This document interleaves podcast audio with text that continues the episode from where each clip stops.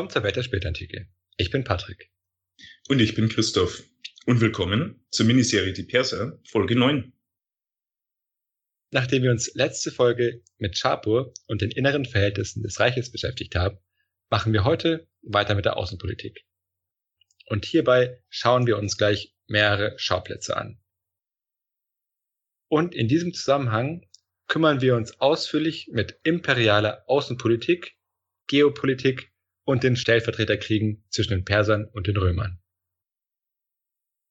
Also dann mal los. Also, was war die Ausgangsposition zum Herrschaftsantritt Chosraus? Er trat im Jahr 531 seine Herrschaft an. Das Perserreich befand sich zu diesem Zeitpunkt noch im Krieg mit den Römern. Der war ja ausgebrochen, weil die Römer sich geweigert haben, weiter Zahlungen an die Perser zu leisten. Und darüber hinaus waren die Beziehungen auch abgekühlt, weil der Kaiser sich ja nicht bereit erklärt hat, über eine Adoption Chosraus seinen Herrschaftsantritt zu unterstützen. Es tobte also Krieg und in Mesopotamien konnte, wie so oft, keine der beiden Seiten Durchbrüche feiern und in Lasika, also in Westgeorgien, hatten sich jetzt die Perser festgesetzt.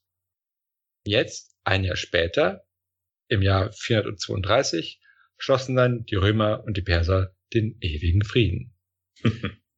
Es dürfte aber den Zuhörer nicht überraschen, dass der Frieden nicht wirklich ewig gehalten hat. Wie lang ungefähr? Acht Jahre. Okay. Durchschnittslänge eines ewigen Friedens, oder?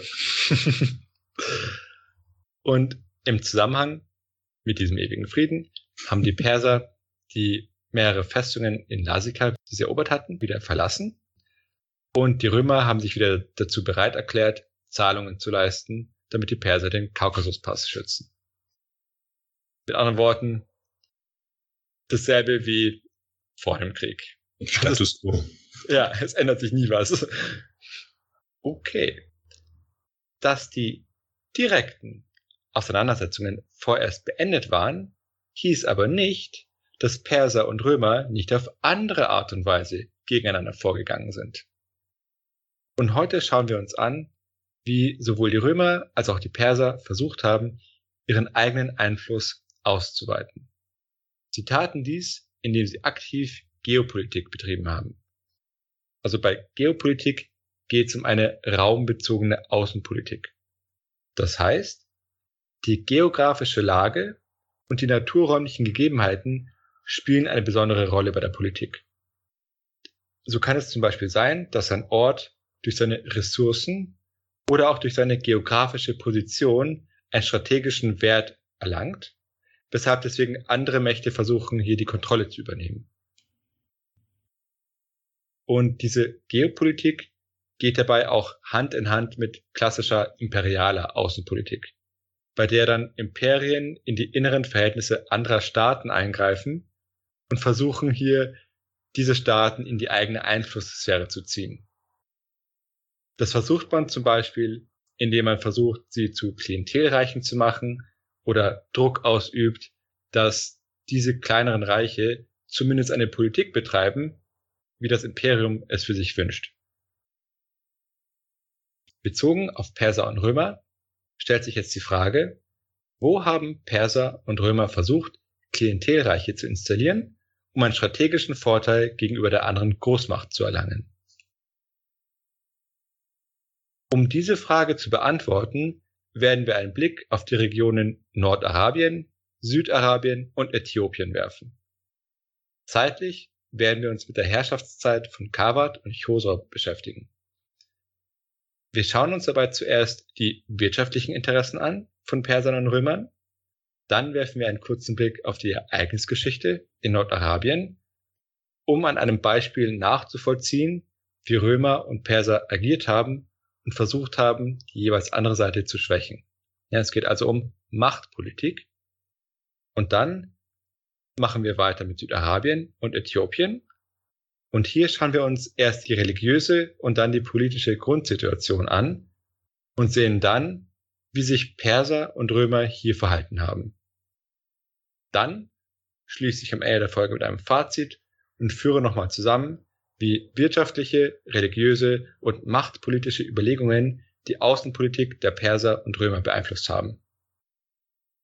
Ist jetzt äh, diese Situation ein erstes Beispiel für Geopolitik in der Geschichte oder gab es das auch schon davor? Oh, jetzt muss ich überlegen. Ich würde mal, bin, also ich bin mir ziemlich sicher, dass wahrscheinlich schon solche strategischen Überlegungen, ah, ich, ich weiß es nicht. es würde mich wundern, wenn es das erste Mal wäre, aber ich, mir fällt gar kein konkretes Beispiel ein. Wir schauen uns jetzt den ersten Faktor an, Wirtschaft. Oder konkret hier der Indienhandel. In der Spätantike ist es zu verstärkten Handelsbeziehungen zwischen der Mittelmeerwelt und Indien bzw. Südostasien gekommen. Es wurden dabei landwirtschaftliche und handwerkliche Produkte zwischen den Regionen des Römischen Reiches, Persien, Südarabien, Ostafrika und Indien gehandelt. Im fünften Jahrhundert hat dann die Intensivierung des Handels ihren Höhepunkt gefunden. Das lag daran, dass sich die Straße von Malakka geöffnet hat, was dann den Handel zwischen Südchina und der indischen Welt geöffnet hat. Die Straße von Malakka, das ist eine Meerenge zwischen den malaiischen Inseln und Sumatra. Und darüber lief dann der Handel von China in den Indischen Ozean hinein. Und sie hat sich geöffnet im Sinn von politisch geöffnet. Okay. Zudem kam es dann auch zu einer Blüte der verschiedenen Hafenstädte in Südostasien und auch der Ausbildung größerer Staaten, was dann den Handel noch weiter gefördert hat. Und auch die Römer haben an diesem Handel teilgenommen. Die wichtigsten Häfen der Römer lagen dabei in Ägypten, was ja logisch ist, weil es ja der einzige Meereszugang zum Indischen Ozean ist. Und insgesamt war aber Persien aktiver im Indienhandel. Ja, das lag natürlich daran, dass der Persische Golf natürlich näher an, am indischen Festland lag und wir können sogar auch persische Befestigungsanlagen und Häfen nahe der indischen Grenze lokalisieren. Importiert wurden Edelsteine, landwirtschaftliche Erzeugnisse und nicht zu vergessen Seide. Und exportiert wurden wahrscheinlich handwerkliche Erzeugnisse und auch wahrscheinlich einige landwirtschaftliche Erzeugnisse aus Mesopotamien, die es in Südostasien nicht gab. Das bevorzugte Zahlungsmittel bei diesem Handel war Gold. Und das ist auch deswegen interessant, weil es ja im Persischen Reich so war, dass innerhalb der eigenen Wirtschaft Gold keine Rolle gespielt hat, sondern da war es stattdessen so, dass Silber dominiert hat. Im Außenhandel wiederum war Gold wichtiger. Und gerade weil zum Beispiel im Perserreich eigentlich Silber die Leitwährung war, hatten sich in der Vergangenheit oft einige Historiker gewundert, dass die Sassaniden, wenn sie von den Römern Geld haben wollten, das immer in Gold ausgezahlt haben wollten. Was ja eigentlich auf den ersten Blick keinen Sinn ergibt, weil sie ja selbst eigentlich Silber benutzen. Und eine These, das zu erklären, wäre jetzt, dass Gold zumindest im Fernhandel mit dem Indischen Ozean eine wichtige Rolle gespielt hat, weswegen deshalb möglicherweise die Perser von den Römern Gold verlangt haben. Die Perser hatten natürlich bei diesem Handel die geografisch günstigere Lage. Der Persische Golf lag ja eben näher dran, während die Römer weiter weg waren, und gleichzeitig hatten die Römer das Problem, dass es ja dieses Nadelöhr des Roten Meeres gab, das man durchfahren musste, wenn man zum Indischen Ozean wollte. Und die Perser haben halt ihre geografische Position genutzt, um den Indienhandel möglichst zu monopolisieren. Sie haben dabei ihre eigene strategische Lage benutzt, um zum Beispiel Schiffe aus Indien oder Sri Lanka abzufangen und dann einfach dort die ganzen Güter leer zu kaufen. Das heißt, alle Produkte, die die Römer dann aus diesem Raum haben wollten, mussten sie jetzt von den Persern kaufen. Und das hat natürlich die Perser ökonomisch auf Kosten der Römer gestärkt. Wollten die Römer also wieder einen besseren Zugang haben zum Indienhandel, mussten sie versuchen, Einfluss auf die benachbarten Regionen im Süden Ägyptens zu gewinnen. Also das war jetzt die Handelssituation in dieser Region. Und man sieht einige potenzielle Konflikte in dieser Situation angelegt. Genau. Und schauen wir uns jetzt die Lage auf der arabischen Halbinsel an. Wegen ihrer Brückenlage war diese Region wichtig für den gerade erwähnten Handel und daneben war die Region natürlich auch machtpolitisch und auch militärstrategisch von Bedeutung. Denn im Norden der Halbinsel hatten ja die Römer und die Perser ihre gemeinsame Grenze und südlich davon ihre Klientelreiche. Fangen wir also mit Nordarabien an, also mit den direkten Klientelreichen. Ich hatte ja schon öfters in der Serie die Lachmiden erwähnt. Das war ein arabisches Klientelreich, das mit den Sassaniden verbündet war und es war damit beauftragt, die persischen Grenzen vor anderen arabischen Gruppen zu schützen. Ende des fünften Jahrhunderts schaffte es dann ein gewisser Al-Harid, nordarabische Gruppen zu einer kurzlebigen Föderation zusammenzuschließen. Ja, dieser Al-Harid war selbst der Anführer der Gruppe der Kindi. Und die haben dann diese Föderation dominiert und die Lachmiden angegriffen. Dazu wurde er wahrscheinlich von den Römern ermuntert. Und dass man jetzt Gruppen anstiftet, seine Gegner oder die Verbündeten des Gegners anzugreifen, das hatten wir ja auch schon vorher in anderen Serien erwähnt. Ich hatte ja auch das Beispiel gebracht, dass Kaiser Anastasios damals die Franken angestiftet hatte, dass sie die Westgoten angreifen sollen, damit die Ostgoten, deren Verbündeten, gezwungen sind, vom Balkan abzuziehen, um halt den Westgoten zu helfen. Es war dasselbe Prinzip und zeitlich gesehen ist es jetzt relativ nah an unserem jetzigen Beispiel. Das war ja auch Anfang des sechsten Jahrhunderts. Es kam also eben zum Angriff auf die Lachmiden. Weil Kawat aber zu diesem Zeitpunkt geschwächt war, konnte er ihnen nicht zu Hilfe eilen. Ja, wir haben ja letzte Folge gesehen, dass Kawat mehr als genug zu tun hatte und dadurch ist es den Kindi dann gelungen, die Stadt Hira zu erobern.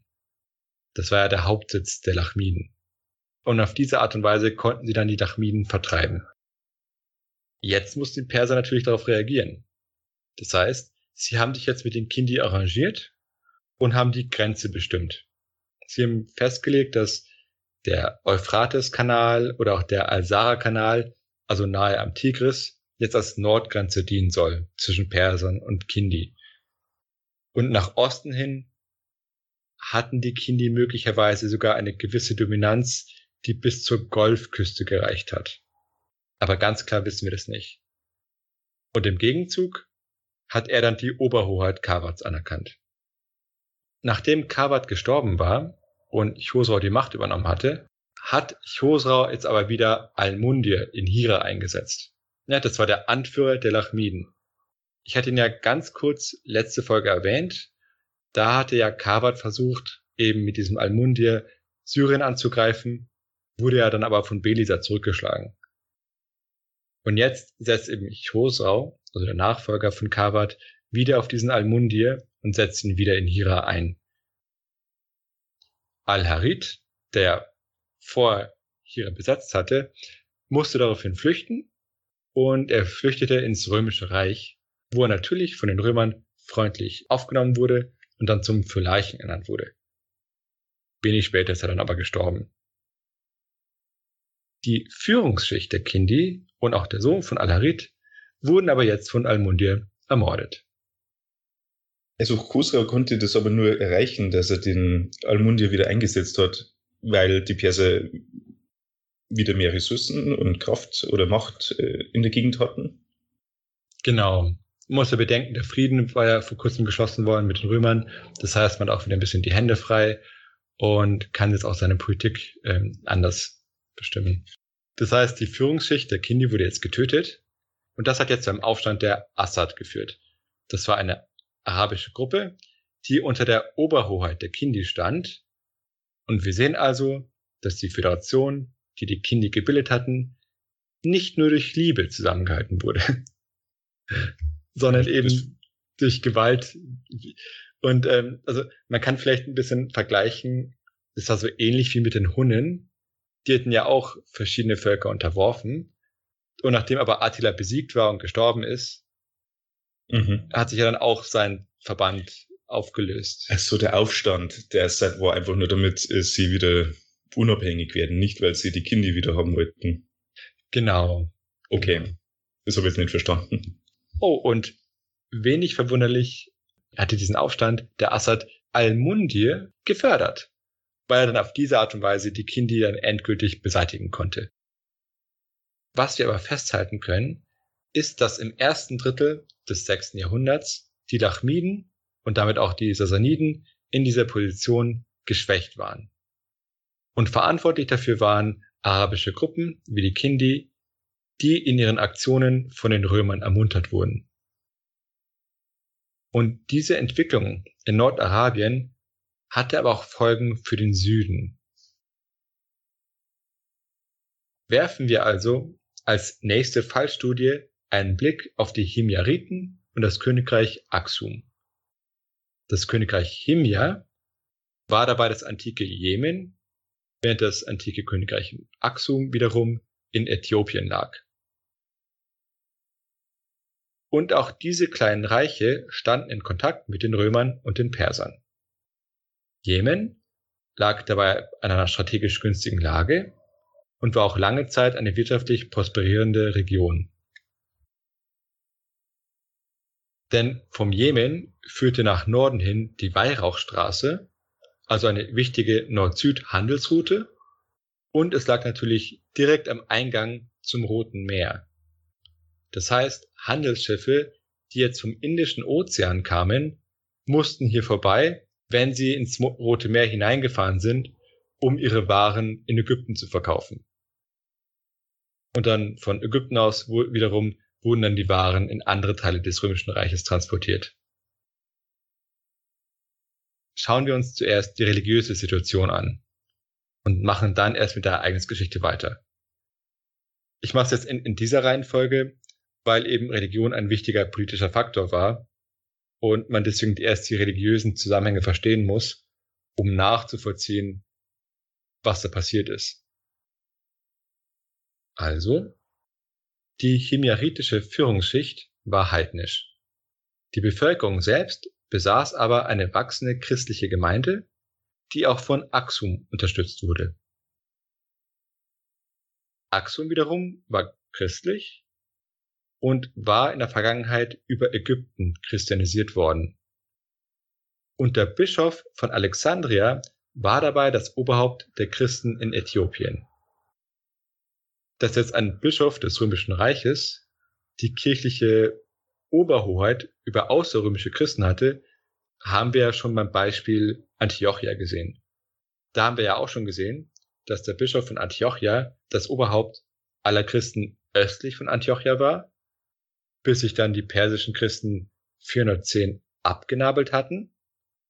Und ein ähnliches Verhältnis gab es also auch zwischen der alexandrinischen Kirche und der äthiopischen Kirche. Der einzige Unterschied war, dass Äthiopien sich weder kirchenrechtlich noch dogmatisch abgespalten hatte.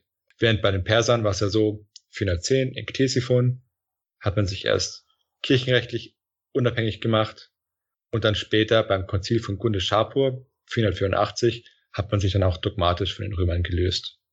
Das hatte ich ja in Folge 6 erwähnt. Das heißt, Alexandria und Äthiopien waren kirchlich miteinander verbunden und Axum und die Römer waren miteinander verbündet. Alexandria und damit auch Äthiopien waren übrigens miaphysitisch.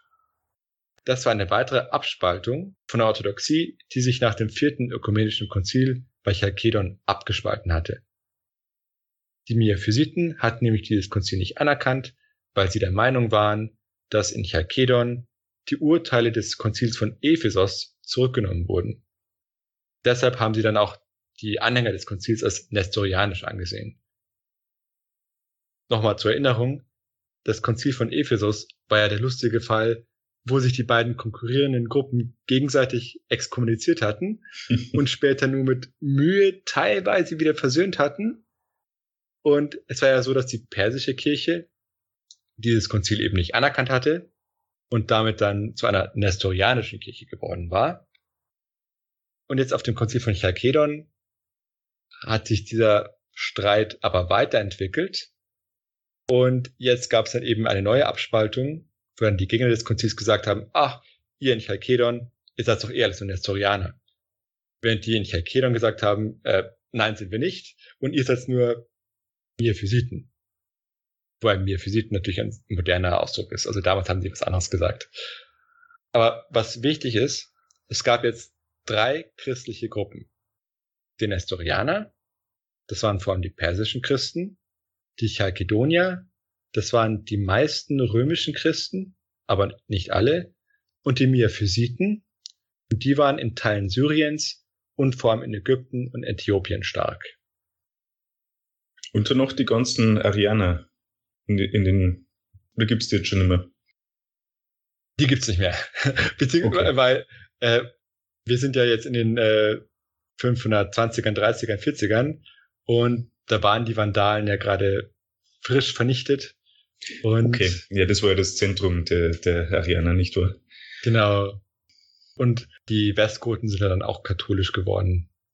Okay. Und diese drei Gruppen, die du jetzt genannt hast, die unterscheiden sich praktisch nur da, darin, äh, wie sie die menschliche und göttliche Natur in, in Christus verstehen. Genau. Also das ist der, der theologische Kernpunkt. Und ich habe jetzt deshalb jetzt ausführlich über Religion geredet, weil jetzt diese verschiedenen Ausrichtungen der christlichen Gruppen natürlich auch eine Rolle in der Politik gespielt haben. Also die Römer waren chalkedonisch, waren aber immer noch mit den Miaphysiten auch verbunden und haben versucht, diese zu integrieren. Und Äthiopien war ebenfalls miaphysitisch und auch mit den Römern verbündet. Und jetzt schauen wir uns diese drei Faktoren, also Wirtschaft, Machtpolitik und Religion in Aktion an. Also, nochmal zurück zu Axum und Himia. Die beiden Reiche waren durch regen Handel miteinander verbunden. Ist ja wenig verwunderlich, denn wenn wir auf die Karte schauen, sehen wir ja, dass sie ja einander gegenüberliegen. Ja, beide sind an der Küste des Roten Meeres. Und nun war es so, dass Axum die dortige christliche Gemeinde unterstützt hat. Und die dortigen Christen waren mephisitisch. Und Axum hat auf diese Weise versucht, Einfluss auf die inneren Verhältnisse von Himia zu nehmen. Da sieht man, auch kleinere Reiche machen sowas. Nur halt nicht ganz in dem großen Ausmaß wie jetzt die Imperien, aber auch im kleinen. Und auch das kennen wir auch aus heutiger Zeit, wo auch mittelgroße Mächte die selbst in Einfluss größerer Mächte stehen, selbst bei noch kleineren Staaten wiederum Einfluss nehmen wollen. Und die Römer haben diese Einflussversuche natürlich unterstützt. Denn wenn die eigenen Verbündeten ihren Einfluss ausdehnen können, dann nützt dies ja auch indirekt dem römischen Einfluss. Und gerade bei einem solch strategisch günstigen Ort wie jetzt in Jemen war das natürlich besonders wünschenswert. Und wahrscheinlich hat auch die Religion eine Rolle gespielt, weil doch die Römer sich als ähm, Schutzherren des Christentums verstanden haben. Stimmt. Und das sehen wir auch gleich. Neben der christlichen Gemeinde gab es aber in Himja auch eine jüdische Gemeinde. Und das ist wichtig, weil es dann einen jüdischen Konvertiten gab. Das war ein gewisser Du Nuvas, der es geschafft hat, den Thron von Himja zu gewinnen. Also du meinst, er ist zum Judentum konvertiert? Genau. Okay. Und irgendwann zwischen den Jahren 518 und 523 kam es dann anscheinend unter seiner Führung zu Christenverfolgungen. Vermutlich wurde er dabei von Almundir angestiftet. Ne? Almundir war ja der Anführer der Lachmiden, der vertrieben wurde und er selbst war Heide und hatte es wohl nicht so sehr mit den Christen. Und man muss ja auch bedenken, dass er ja seinen eigenen Thron verloren hatte, wegen den Römern. Das heißt, er war natürlich antirömisch eingestellt. Und er hat die Christen wohl auch als römischen Einflussfaktor gesehen. Das war ja auch bei den Persern ja zuvor so gewesen. Da gab es ja auch öfters Christenverfolgungen und die hatten ja auch oft eine antirömische Note. Das heißt, Religionspolitik war oft auch mit anderen politischen Feldern verbunden, wie zum Beispiel der Außenpolitik. Und was auch interessant ist, die von Almundia beherrschten Araber waren selbst Christen. Aber sie waren Nestorianer, genauso wie die persischen Christen. Das heißt, diese christliche Richtung wurde politisch anders bewertet. Ja, denn sowohl die Chalkedonier und auch die Emir-Physiten waren ja römisch, während die Nestorianer eher persisch waren und deswegen hat man da anders geurteilt. Die Nachrichten von diesen Christenverfolgungen haben jetzt die Römer erreicht. Und der dortige Kaiser Justinian bat dann den König von Axum, dass er eingreifen möge, um die Christen zu retten. Der axumitische König sandte also eine Armee gegen Dunuvas und die Lachmiden wiederum konnten Dunuvas nicht unterstützen, weil sie ja immer noch vertrieben waren. Das heißt, sie hatten ja immer noch keine eigene Hauptstadt mehr. Und den Axumiten ist es dann gelungen, diesen Dunuvas zu töten. Und nachdem dann eben dieser König ähm, beseitigt war, setzten Judenverfolgungen ein. Das wurde dann immer als Vergeltungsaktion gegen die Christenverfolgungen gemacht. Im Jemen war es aber jetzt so, dass jetzt die Äthiopier nicht unbedingt mit Freude aufgenommen wurden, also nur weil sie jetzt Christen waren. Und ein gewisser Yusuf hat es dann geschafft, die Axumiten wieder zu vertreiben. Und er hat gleichzeitig auch bei den Sassaniden und bei den Lachmiden jetzt um Hilfe angerufen, damit er sich auch langfristig gegen die Axumiten durchsetzen könnte. Die Römer haben es aber geschafft, auf diplomatischen Wege zu verhindern, dass die Perser helfen. Gleichzeitig haben die Römer selbst Schiffe geschickt, um den Äthiopiern Nachschub zu bringen. Und so kam es dann, dass die Äthiopier, also die Axumiten, einen zweiten Angriff gestartet haben. Das war im Jahr 525. Und dieses Mal haben sie es geschafft, diesen Yusuf zu besiegen und zu töten. Das heißt, jetzt setzte Axum einen neuen König von ihren Gnaden ein. Einige Jahre später sandte dann im Jahr 531 der römische Kaiser Justinian Gesandte nach Äthiopien und Südarabien. Er wollte den dortigen Indienhandel und den lukrativen Seidenhandel übernehmen. Und wo er gerade dabei war, hatte auch dem neu eingesetzten König geraten, sich mit den nomadischen Gruppen Zentralarabiens zu verbünden, um die Lachmiden und die Perser anzugreifen. Natürlich. Genau. Sein Wunsch hat sich aber nicht erfüllt. Denn dieser neue König hat sich lediglich gegen einige bestimmte arabische Nomaden gewandt, die ihrerseits von den Lachmiden zum Angriff angestiftet wurden. Wie genau stiftet man eigentlich einen König zum Angriff auf eine andere Macht an? Mit Versprechungen oder Bestechungen? Wahrscheinlich. Also man kann natürlich politische Unterstützung zusagen, man kann möglicherweise Geldzahlungen leisten. Manchmal kann man auch äh, symbolisch kleine Truppen denen äh, zur Unterstützung hinschicken. Okay. Ich stelle mir vor, dass wenn man jetzt einen kleinen König äh, dazu überzeugen möchte, dass er die Sassaniden angreift, das nicht so einfach ist, weil die Sassaniden ja sehr mächtig sind. Ja, das stimmt.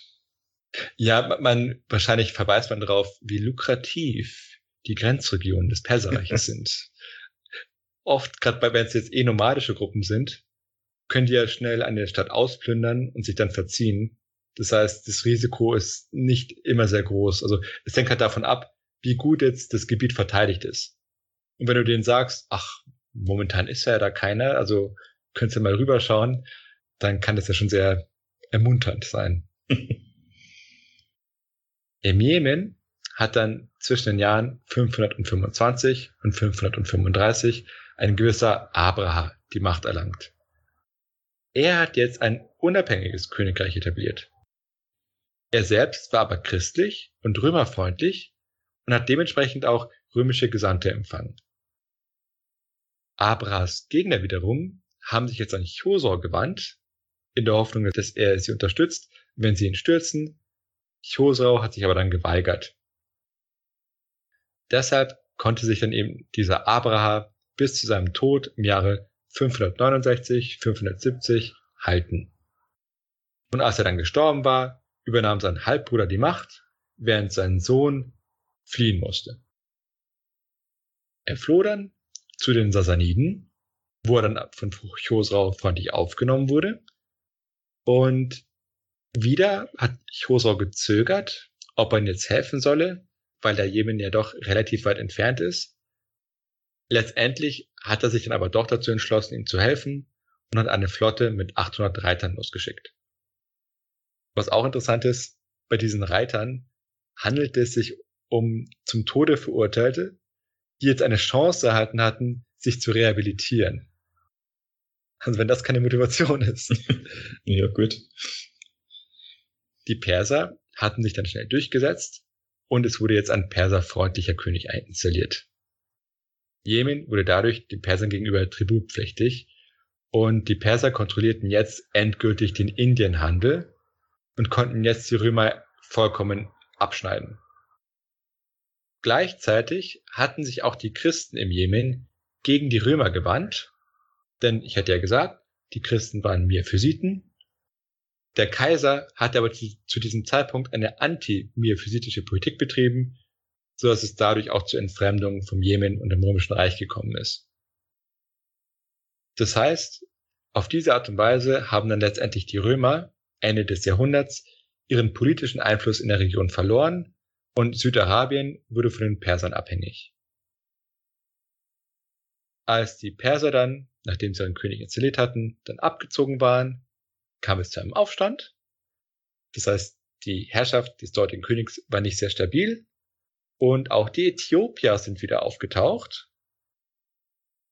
Und daraufhin mussten die Perser erneut Truppen senden. Jetzt haben sie dann auch die Äthiopier geschlagen und die dann endgültig vertrieben. Die Perser haben dann gesehen, okay, wir können uns nicht ganz zurückziehen, also haben sie eine Garnison eingerichtet und dort dann persische Truppen stationiert, die dann bis zur islamischen Expansion auch dort geblieben sind. Es gab zwar später im Jahr 598 nochmal einen Versuch des jemenitischen Königs, sich von den Persern loszusagen. Das haben die Perser aber nicht toleriert und haben dann erneut Truppen geschickt und dieses Mal das Reich komplett erobert und es zur persischen Provinz gemacht. Das heißt, während die Äthiopier und mit ihnen die Römer im ersten Drittel des sechsten Jahrhunderts die Dominanz in Südarabien erlangen konnten, gelang es schließlich im letzten Drittel den Persern die Kontrolle zu übernehmen. Damit schnitten dann die Perser die Römer erfolgreich vom Indien und vom Seidenhandel ab. Und diese wirtschaftlichen Entwicklungen haben dann bestimmte außenpolitische Justierungen der Römer bewirkt, was wir dann aber erst nächste Folge sehen. Okay. Ziehen wir jetzt also ein Fazit. Wir haben in der Region eine komplexe Gemengelage. Die arabische Halbinsel ist von großer strategischer Wichtigkeit für das Gleichgewicht zwischen Römern und Persern. Der Süden Arabiens ist zudem von wichtiger strategischer Wichtigkeit für den Fernhandel. Und Religion ist zudem ein wichtiger Faktor für die Politik. Dann kommen noch die Klientelreiche und mehr oder weniger unabhängige Reiche und Gruppen und kochen jetzt alle ihre eigene Süppchen, um ihre eigene Position zu verbessern. Und das tun sie teilweise im Bündnis oder mit Ermunterung der Römer und Perser. Die Perser hatten das strategische Interesse, die Lachmiden einigermaßen stark zu halten. Denn es war ja deren Aufgabe, die südliche Flanke des Perserreiches vor Angriffen nomadischer Gruppen zu schützen. Im Süden waren die Perser anfangs weniger involviert. Aber sie hatten natürlich ein Interesse daran, dass jetzt die Römer und ihre Verbündeten nicht zu stark werden sollten dort. Denn das persische Monopol auf den Indienhandel sollte ja nicht gebrochen werden. Die Römer wiederum hat ein Interesse daran, die Lachmiden zu schwächen, weil es ja automatisch die Perser treffen würde. Und je mehr die Perser sich mit arabischen Gruppen herumschlagen mussten, desto weniger war dann von ihnen zu befürchten. Also aus Sicht der Römer. Und im Süden Arabiens wollte man natürlich Einfluss gewinnen um stärker am Handel teilnehmen zu können. Die Lachemiden wiederum wollten ihren Einfluss erhalten und waren offensichtlich nicht sehr christenfreundlich. Und sie waren zudem mit den Persern verbündet und entsprechend römerfeindlich. Die Äthiopier waren christlich und wollten ihren Einfluss in Südarabien ausdehnen. Und die Himia wiederum hatten eine starke christliche und jüdische Gemeinde und wollten sich von äthiopischen Einflüssen freihalten. Also es ist einiges los. Genau. Und im 6. Jahrhundert haben dann die Römer versucht, auf die Ereignisse auf der arabischen Halbinsel Einfluss zu nehmen. Erst haben sie die Kindi unterstützt, damit wollten sie die Lachmiden schwächen und die Perser. Dann haben sie offen Aksum unterstützt, um ihren eigenen Einfluss im Süden der Halbinsel auszubauen. Und zu diesem Zweck haben sie dann auch Religion instrumentalisiert. Denn es waren ja die Christenverfolgungen der Himyar, die den Anlass für die axumitische Invasion in Himyar geboten haben. Diese Assoziation des Christentums bzw. des miaphysitischen Christentums mit den Römern und den Äthiopiern hat dann dazu geführt, dass Dunuvas die Christen verfolgt hat und von den Lachmiden dabei unterstützt wurde. Für Dunuvas waren die Christenverfolgungen Teil einer anti-äthiopischen Politik. Für die Lachmiden war die Ermunterung dazu wohl Teil ihrer antirömischen Politik. Und die Assoziation der Christen mit den Römern hatte wie in der Vergangenheit auch im Perserreich für die Christen negative Auswirkungen. In den Konflikten auf der arabischen Halbinsel gingen also Religionspolitik, Machtpolitik und wirtschaftliche Politik Hand in Hand.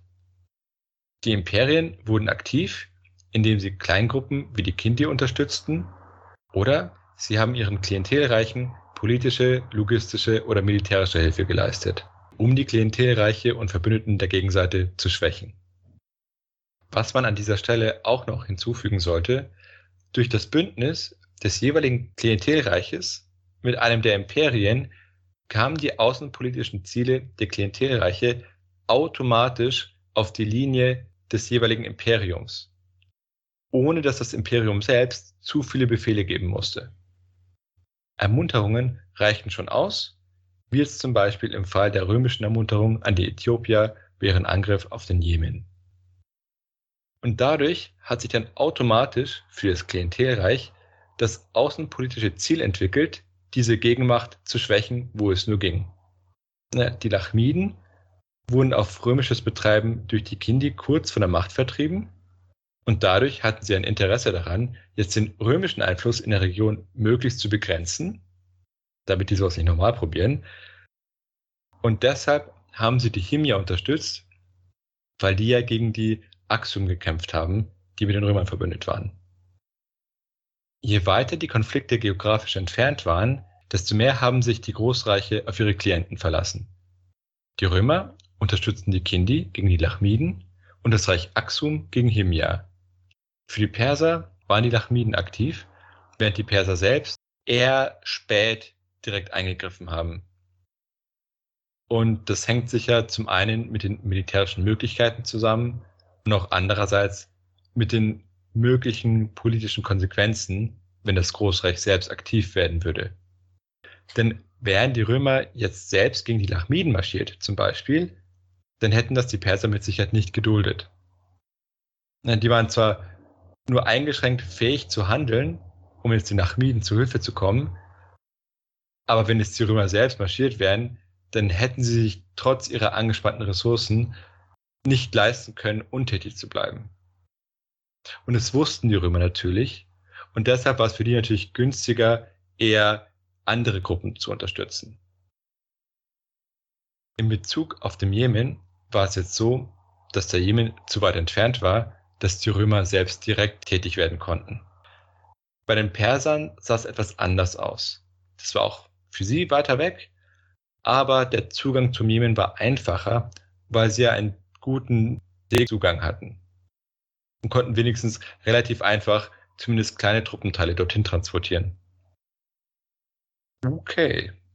Also ich hoffe, ich konnte einen guten Einblick in imperiale Politik allgemein und Geopolitik im Speziellen vermitteln und zeigen, wie hier viele verschiedene Faktoren und Interessen ineinander gewirkt haben. Das war jetzt vielleicht ein bisschen anders als die anderen Folgen, aber damit ihr keinen falschen Eindruck bekommt, es gab auch direkte Kriege zwischen den Persern und den Römern in dieser Zeit.